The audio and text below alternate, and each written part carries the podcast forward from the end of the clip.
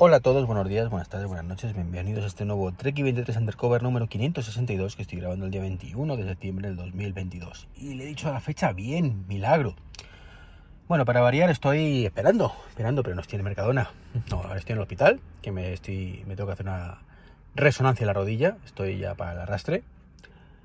Y tengo hombro tocado, rodilla tocada y tobillo tocado. Así que bueno, tengo tres pruebas de estas partes del cuerpo y que bueno, que de momento es la primera y el resto creo que lo tengo el día 10 de octubre. Pero en fin, a ver qué es lo, qué es lo que pasa. Porque la rodilla me chasca. No parece nada preocupante, pero me chasca mucho. Bueno, hoy un podcast cortito, básicamente para contaros un anuncio de subida de precios por parte de Apple en las aplicaciones, no en las suyas, que no tendrían nada que objetar, más allá me podría parecer mejor o peor, probablemente peor, sino en la de todos los demás. Y eso sí me parece muy lamentable. ¿Qué pasa? Que las, las, aplicaciones sabéis que en su momento eran 0,79, luego pasaron a costar 0,99 y creo que ahora pasan a costar 0, a 1,29 o algo así. ¿vale? Es una subida de como en torno a un 20% cada, de media, entre un 20 y un 30% cada, cada tier, cada, cada rango, ¿vale? Y sinceramente me parece lamentable. La excusa es el tema de la inflación y, y todo el rollo. Y me parece perfecto. Pero es que mm, cada desarrollador tendría que tomar esa decisión. Sea, si yo como desarrollador tengo mi aplicación a 0.99, ¿vale? Pues es mi decisión. Y si a mí me supone un problema y tengo que subirla al siguiente, que son 2.99, pues perfecto, pues la subo yo y yo aquí con mis consecuencias. Pero ¿quién puñetas es Apple para decidir de pronto que mi aplicación que costaba 3 euros ahora debe costar 4? O sea, es que, es que me parece lamentable. O sea, encima, encima eh, que, que, que me cobran 100 pavos al año por ello. O sea, es lamentable totalmente injustificable. O sea, mm, no, no, todo para qué, para que su 30% mm, sea más. Me a tomar por ahí, por no decir otra cosa, ¿vale? Directamente. Como digo, es lamentable, vergonzoso, en fin, muy mal. Y sin embargo, pues ahí sí eh, vería bien, por ejemplo, esto que me quejo tanto de que Europa, pues que se meta un poquito más en ciertos temas, mm, que toca las narices para muchas tonterías que van de forma natural, ¿vale? Como el tema del USB-C, y demás.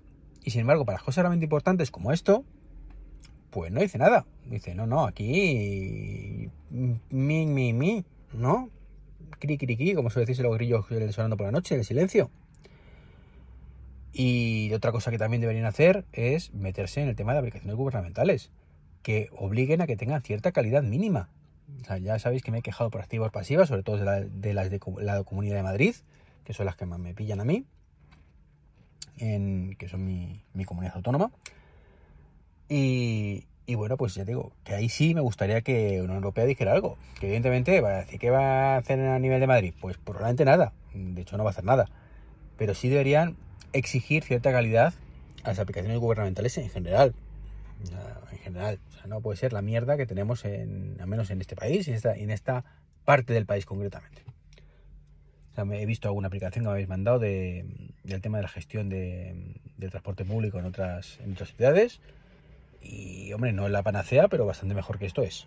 Y desde luego, en su momento ya me enseñasteis del tema de, de seguridad social y demás. Y también, muchísimo mejores. Muchísimo mejores que las que tenemos aquí, que como digo, es una puñetera vergüenza.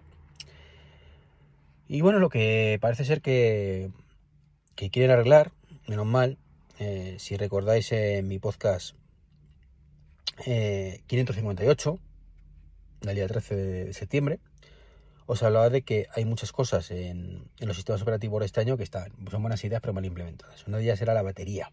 Bueno, de hecho creo que en ese podcast no puse la batería y lo comenté para el siguiente, ¿no? Entonces, 559.